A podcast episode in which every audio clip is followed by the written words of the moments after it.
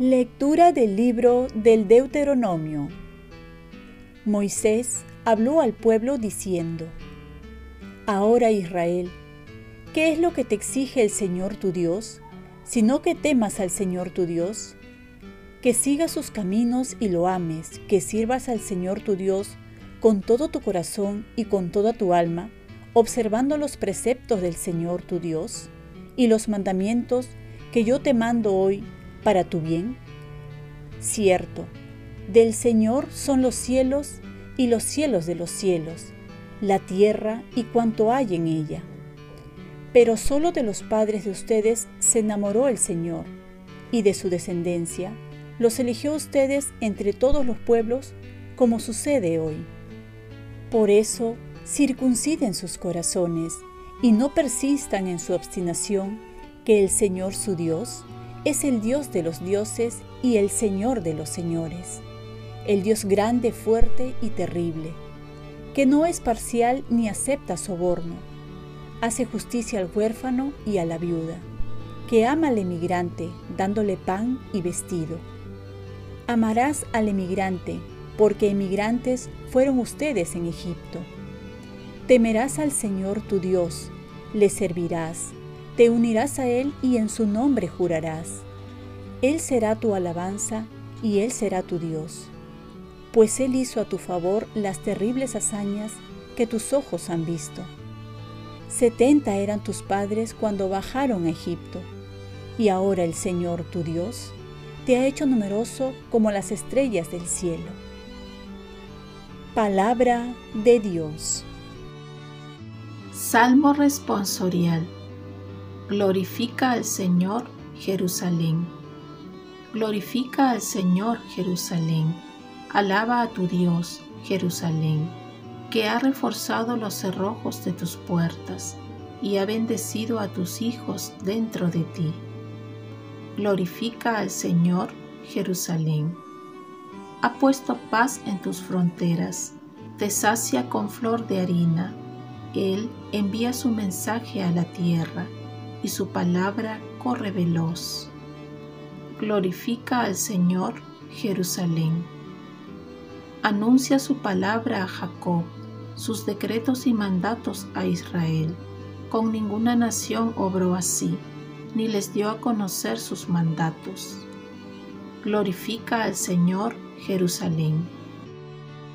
Lectura del Santo Evangelio según San Mateo.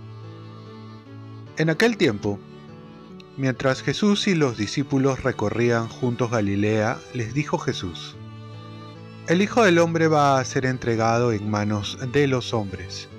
Lo matarán, pero al tercer día resucitará.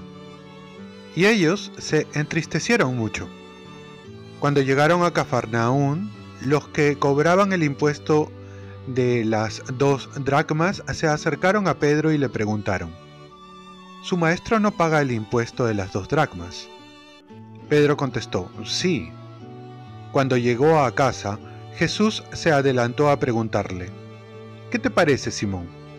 Los reyes del mundo, ¿a quién le cobran impuestos y tasas? ¿A sus hijos o a los extraños? Contestó, a los extraños. Jesús le dijo, entonces los hijos están exentos. Sin embargo, para no escandalizarlos, ve al lago, echa el anzuelo, coge el primer pez que pique, ábrele la boca y encontrarás una moneda de plata. Tómala y págales por mí y por ti. Palabra del Señor.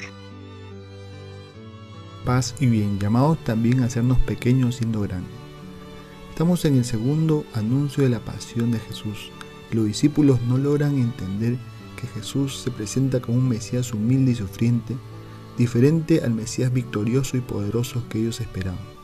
Aquí Jesús se presenta a sus discípulos que tienen que cumplir también la misión de una manera diferente a los que ellos creían. Una vez más vemos el camino de la kenosis que escoge Jesús para enseñarnos a un Dios humilde que se abaja para acercarse al hombre.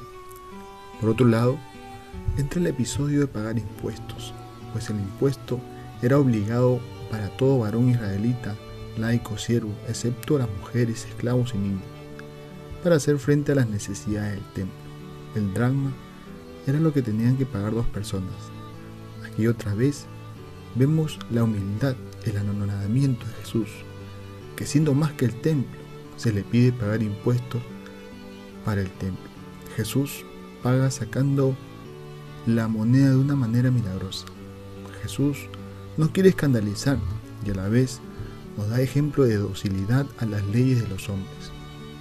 El evangelista muestra a Jesús como un verdadero hombre, siendo a la vez verdadero Dios.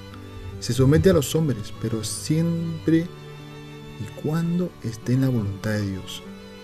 Y es que no solo se ama a Dios en la iglesia, en nuestras oraciones, en las obras sociales y en los actos de caridad, sino también siendo un buen ciudadano, pagando impuestos y no evadiéndolos, y sacándole la vuelta.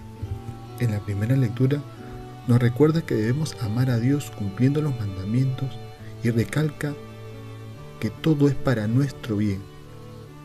Y esto redunda en la sociedad.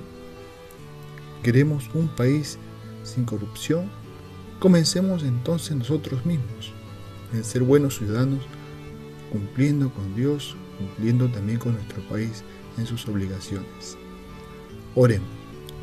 Virgen María, ayúdame a seguir a un Jesús de una manera humilde, como Él lo fue. Ser un buen ciudadano en la tierra para ser mejor ciudadano en el cielo. Ofrezcamos nuestro día. Dios Padre nuestro, yo te ofrezco toda mi jornada en unión con el corazón de tu Hijo Jesucristo, que sigue ofreciéndose a ti en la Eucaristía para la salvación del mundo.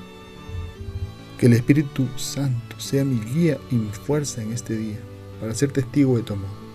Con María, la Madre del Señor y de la Iglesia, te pido por las intenciones del Papa. Con San José Obrero te encomiendo mi trabajo y mis actividades de hoy para que se haga en mí tu voluntad. Y la bendición de Dios Todopoderoso, Padre, Hijo y Espíritu Santo, descienda sobre ti. Cuenta con mis oraciones y yo cuento con las tuyas. Y que tengas un santo día.